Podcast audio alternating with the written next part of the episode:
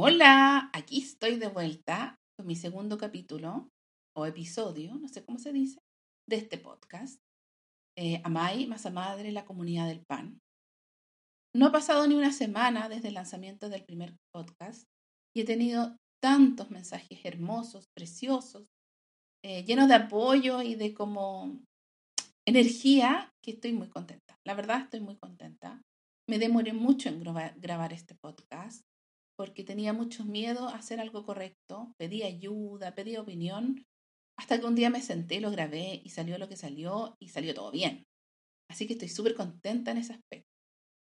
Eh, en este segundo capítulo eh, quiero conversar con ustedes un tema muy importante, porque siento que eh, la vida misma es el mejor ejemplo para retratar lo que es hacer pan con masa madre.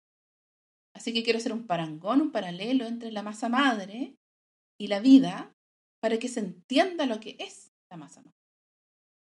Entonces, vamos a empezar primero con el principal ingrediente del pan de masa madre, que es la reina de los fermentos, la masa madre.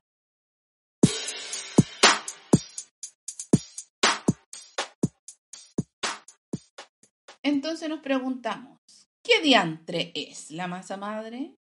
¿Quién me explica por qué está tan de moda y todo el mundo habla de la masa madre pero no sabemos lo que es? La masa madre es simplemente levaduras y bacterias que seleccionamos desde la harina, una levadura natural que acompaña al trigo o las distintas harinas. ¿Cómo la seleccionamos? Haciendo un caldo de cultivo, como en la ciencia misma. No sé si alguno de ustedes han hecho caldo cultivo. Yo trabajé en laboratorio haciendo caldo cultivo para Staphylococcus aureus. Así que el caldo cultivo era sangre donde permitía el óptimo crecimiento de las bacterias. En este caso, el caldo cultivo es la misma harina y el agua que permite el óptimo crecimiento de las levaduras que ahí habitan. Entonces, si estamos dos, tres, cuatro, cinco días alimentando una harina, podemos seleccionar de esa harina, de ese caldo cultivo, las levaduras que necesitamos para el proceso de fermentación de nuestro pan. ¿Ya? Entonces, ¿qué es la masa madre? Son seres vivos. Seres vivos que necesitan ser alimentados, activados, acompañados, cultivados para que tengan fuerza fermentativa para la elaboración de nuestro. ¿Cómo mantenemos esta masa madre? ¿Cómo eh, la mantenemos viva, al igual que cualquier ser humano? Con cariño, con amor, pero principalmente con alimentación y calor. ¿Cuál es la alimentación de la masa madre? La misma harina y el mismo, la misma agua con la cual obtuvimos el caldo de cultivo. Entonces, si queremos tener un pool de levaduras y bacterias activas, fuertes y disponibles para hacer pan, también tenemos que tener el tiempo y la paciencia y sobre todo la sabiduría para reconocer cómo actúan estas levaduras. Las levaduras se alimentan con agua y harina, ¿ya? Mientras más fresco y más repetitivo es esta alimentación, más fuertes tenemos las levaduras mientras más alejado en el tiempo y más tiempo tengamos las levaduras sin alimentar, se inactivan. Y nos vamos a demorar un tiempo bastante considerable en volver a activar. ¿Cómo se activa o se alimenta las levaduras? Mediante proporciones iguales de agua y harina y masa madre. Esto lo puedes hacer mediante una pesa o lo puedes hacer al ojo. Pero lo importante es que Mientras menos cantidad de masa madre tú vuelves a alimentar, menos cantidad de alimento y agua necesitas. Por ejemplo, si yo tengo una masa madre vieja que quiere volver a alimentar y ha estado semanas sin uso, yo saco solo una pequeña proporción, nivel una cucharadita de masa madre, para alimentarla con una cucharadita de agua o una cucharadita eh, de harina. Al contrario, si yo tengo un balde de masa madre que tengo que volver a alimentar y lo he tenido botado por semanas, tengo que alimentarlo con un balde de agua y un balde de harina. Y ahí es donde se produce el primer error, porque tenemos el balde y nosotros queremos alimentar a este ser que juramos que está dieta y come poco, y le damos una cucharadita de harina y una cucharadita de agua. No. Eso es el primer error que cometemos y eso es lo que yo más corrijo a la gente que me pregunta. Entonces yo siempre digo, esto es como un cumpleaños cabro chico. Mientras más cabro, chico en el cumpleaños, más cantidad de alimento tienes que tener. O si no, van a pasar hambre y tú te vas a preocupar. Así que cuando yo les digo, cuando escuchen, descarten su masa madre, voten su masa madre, saquen solo una cucharadita, no se vuelvan el tacaño que tengan adentro y digan, ¿cómo vamos a estar votando esto tan preciado? Sí, votenlo, porque más preciado es la cantidad mínima que queda ahí, porque esa te va a servir para volver a activar tu masa madre y tenerla full fuerza para hacer tu pan más adelante. ¿Ya? Ya sabemos cómo alimentar la masa madre, ya sabemos que no tenemos que ser tacaños, ya sabemos que tenemos que observarla y si queremos tener una masa madre siempre activa, fresca y sin acidez, tenemos que hacerlo frecuentemente. ¿Ya? Entonces, ¿cuándo uso yo esta masa madre? Cuando esté lo suficientemente activa. Siempre me preguntan, ¿cuánto tiempo, cuántos días? Y ahí yo siempre digo, mi respuesta clásica, cuando esté lo suficientemente activa para que sea, tenga la fuerza necesaria para fermentar un pan. ¿Y cuándo sabemos que esté suficientemente activa? Principalmente cuando confluyen dos factores sumamente importantes. Cuando la masa madre se llena de burbujas y, tú le metes la cuchara y suenan las burbujas, y cuando haya al menos duplicado a triplicado su volumen. ¿Cómo hacemos esto? Primero, alimentando frecuentemente pequeñas cantidades de masa madre, si es que tuviste una masa madre inactiva por mucho tiempo. Segundo, dándole calor, porque las levaduras crecen más rápido con temperaturas altas y mucho más lento con temperaturas bajas. Y tercero, paciencia y observa.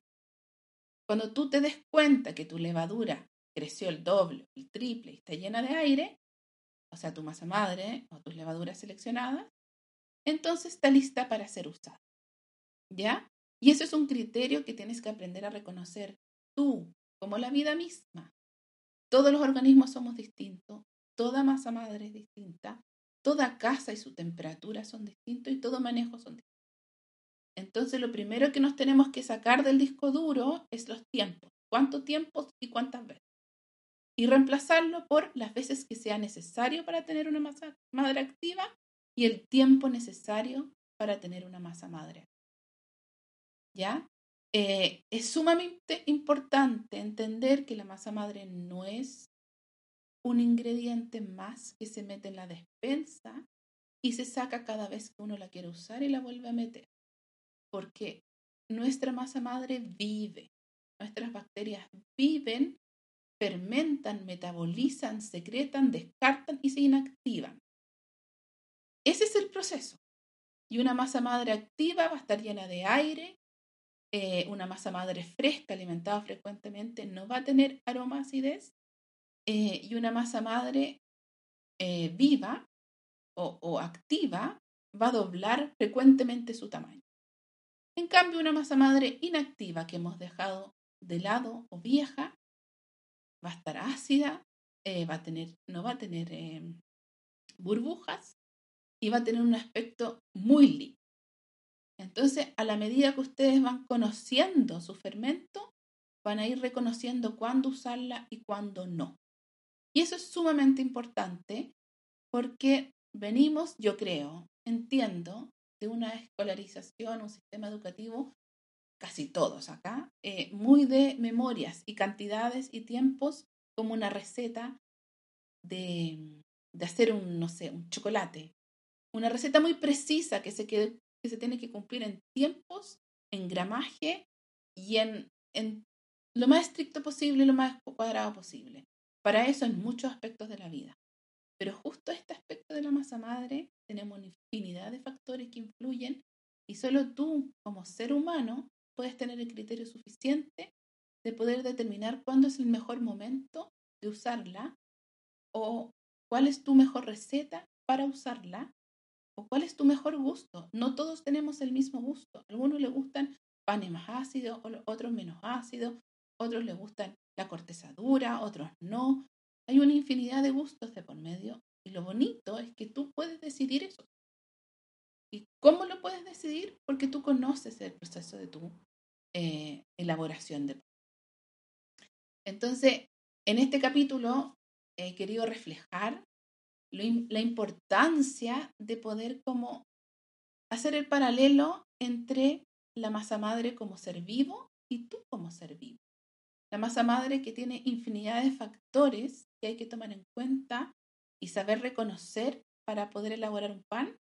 Y tú, como ser humano, que tienes también una infinidad de factores y gustos que quieres eh, lograr y quieres eh, plasmar en tus creaciones. Esta creación se llama Hagamos pan de masa madre, pero como ser humano debes tener millones de otras creaciones que quieres hacer y dar tu giro único. Entonces, primero reconozcamos la utilidad de la masa madre como ser vivo y la plasticidad que tiene que pueda adecuarse a tus gustos y a tus creaciones. Y eso para mí es maravilloso. Y ahí es donde uno empieza abrirse al mundo de la creación y a entender que las decisiones tomadas desde la lógica misma de los procesos son infinitamente más enriquecedores que las decisiones tomadas desde un proceso aprendido y memorizado. Y eso es para muchas cosas en la vida, ¿ah? no solo para la masa madre. Así que eh, los invito, de verdad, de corazón, a, a crear, a entender este proceso de la masa madre desde la lógica misma, desde que yo como ser humano y yo como persona tengo el poder de entenderlo desde principio, desde la base. Y de ahí en adelante yo tengo abierto el mundo a hacer lo que yo quiero. Entonces, primero entendamos masa madre ser vivo, masa madre cuidados necesarios y masa madre observar y reconocer cuándo se puede usar y cuándo es eh, el mejor momento para mis requerimientos. Y segundo, entendamos que como ser humano tenemos la posibilidad de hacer millones infinitamente cosas con este oficio nuevo que estamos eh, hablando tanto y que está tan de moda, pero es que no es que esté de moda, es porque estamos volviendo a, los, a las raíces donde hacer pan es parte fundamental de, de cómo el hogar, de cómo el sentirse querido o sentir que puedes dar eh, y sentir que puedes alimentar y nutrir. Que eso para mí es súper. Em, para el próximo capítulo tengo un tema pendiente que va muy acompañado con la masa madre y la elaboración del pan de masa madre, que es la paciencia. Oh my God, la paciencia. Yo creo que todos, absolutamente todos fallamos en nuestros procesos de hacer pan por culpa de la paciencia. Y no solo hacer pan, con la crianza de los hijos, con los estudios, con, no sé, por la fila en el banco, con miles de cosas, eh, nuestro talón de Aquiles siempre va a ser la paciencia. Así que los dejo invitados para un próximo capítulo, donde hablaremos en extenso de un tema muy, muy característico del ser humano, la falta de paciencia, sobre todo en pandemia. ¿O no? En fin, eh, los dejo invitados, espero que les haya gustado este podcast. Si quieren me comentan, si quieren me dan un me gusta. No sé el sistema de los podcasts todavía, pero creo que hay me gusta y suscripciones. Y sobre todo, me visitan en mi página web y, eh, me siguen en el Instagram, donde en general todos los días estoy entregando contenido muy similar a este. Eh, y los espero encantado ahí. Nos vemos en el próximo episodio.